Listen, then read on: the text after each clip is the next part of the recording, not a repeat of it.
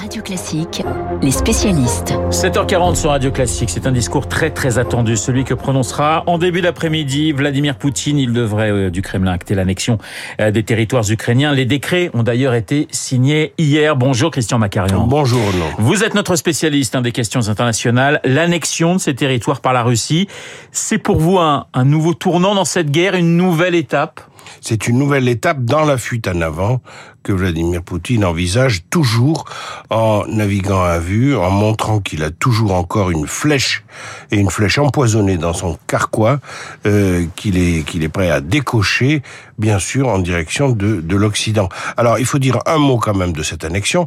Il y a, il y a des statuts différenciés. Hein. Il y a deux républiques séparatistes, Donetsk et Lugansk, qui sont des républiques, oui. dont les chefs de ces républiques, on ne sait pas très bien quel statut ils vont avoir, euh, puisque tout ça va être va faire partie du territoire russe stricto sensu. Et puis il y a deux territoires zaporogiers et Kherson, qui sont d'ailleurs pas totalement contrôlés dans leur superficie par les Russes, qui ne sont que des oblasts, des régions en russe, oblast. Donc, euh, c'est un statut un petit peu différencié.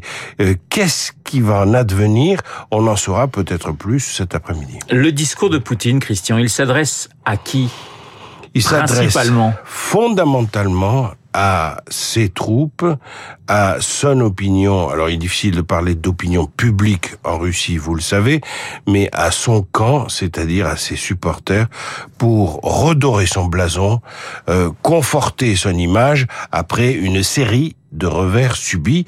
Et puis à l'extérieur, bien sûr, il s'agit de rassurer la Chine et l'Inde pour leur démontrer qu'il y a encore des succès russes et que M. Poutine a toujours et encore un peu la main. Alors vous parliez des revers de, de Poutine. C'est vrai que les Ukrainiens d'ailleurs continuent d'avancer. Alors plus lentement que les dernières semaines, mais ils continuent quand même leur offensive. Ils continuent d'avancer de façon très significative, ouais. surtout dans l'Est, euh, vers Liman, qui est un nœud euh, absolument crucial. Et ça démontre bien que la Russie a besoin de renforts. Euh, là, c'est toute la question des fameux 300 000 appelés supplémentaires, euh, des réservistes, donc plus exactement. On va voir ce que ça donne, mais beaucoup de spécialistes sont très réservés sur cet afflux. Il faut de la logistique, il faut de l'armement, il faut beaucoup de choses qui jusqu'ici ont manqué à l'armée russe. On voit mal comment d'un coup tout ça va arriver en masse. Il y a le discours de, de Poutine, il y aura la réaction forcément de Zelensky vous attendez à quoi? Zelensky, il a d'ores et déjà anticipé en disant qu'il niait absolument tout cela et qu'il considérait que c'était une mascarade. C'est d'ailleurs l'opinion euh, internationale tout à fait partagée par une majorité écrasante d'États. Il va y avoir un débat aujourd'hui à l'ONU. Bien sûr, euh, très peu d'États, vraiment très très peu d'États soutiendront sur la poignée du sur ce contrat sur la, la, la sur, sur, les doigts d'une main ou peut-être de deux ouais. mains maximum. Mais comme la Russie a un droit de veto, eh ben, on ne passera pas une résolution condamnant la Russie. Christian, il y a ce discours de Poutine, il y a également ces sabotages en mer Baltique de plusieurs gazoducs. On accuse les Russes, mais certains s'interrogent et se demandent si les Américains ne seraient pas derrière ces sabotages. Une petite musique qui commence à se faire entendre. Qu'est-ce que vous en pensez très sérieusement? Je pense beaucoup de mal de ce genre de pensée. C'est vrai? Oui, ça s'appuie sur une phrase de Joe Biden qui était contre le Nord Stream 2 euh, et qui l'a dit et fait savoir. Donc au motif qu'il était contre pour des raisons stratégiques, euh, il serait donc le coupable et le responsable de ce sabotage. C'est absolument absurde.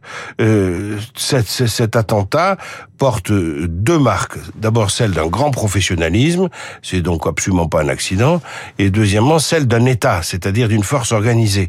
Même si la profondeur était pas grande, on est entre 50 et 100 mètres, ça veut dire que même des plongeurs un peu aguerris pourraient le faire, mais c'est justement une habileté que d'attaquer dans ces zones-là de façon à ce qu'on puisse émettre l'hypothèse que ce ne serait pas forcément les Russes.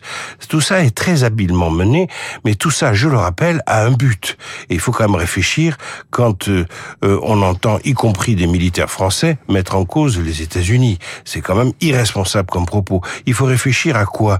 Bah, au fait que les Russes, si c'est eux, je sais qu'on peut pas l'affirmer, mais enfin, on a le droit d'émettre cette hypothèse sérieusement.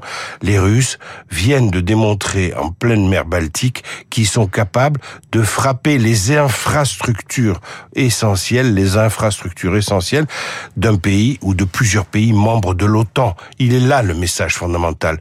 Donc, inutile de regarder en direction des États-Unis. Quel est l'intérêt des États-Unis de frapper leurs alliés européens? C'est absurde. Pardonnez-moi l'expression, mais il y a un moment où ça va forcément taper, donc, entre Russes et OTAN directement, si je puis dire. En tout cas, Vladimir Poutine a, tenu, à, travers ces, plusieurs ces attentats euh, répétés sur les deux pipes, Nord Stream 1 et Nord Stream 2, a tenu à démontrer qu'il avait encore, comme je le disais tout à l'heure, plusieurs flèches empoisonnées dans son carquois. Et ça, c'est clair et net.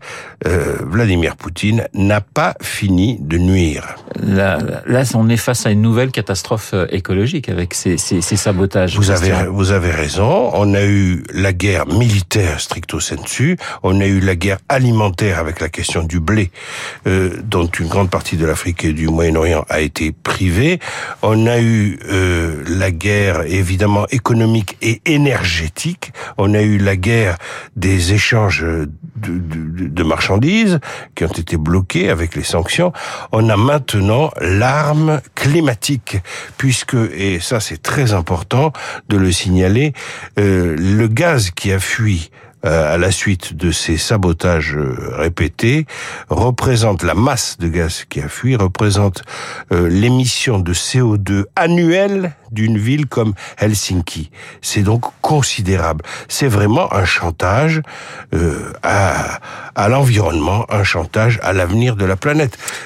Merci Christian. Christian Macarian dans les spécialistes. Je vous rappelle que Vladimir Poutine prononcera son discours à 14h, heure française. En attendant, à 7h47 sur Radio Classique, eh bien, nous avons rendez-vous avec Marc Bourreau et son journal imprévisible.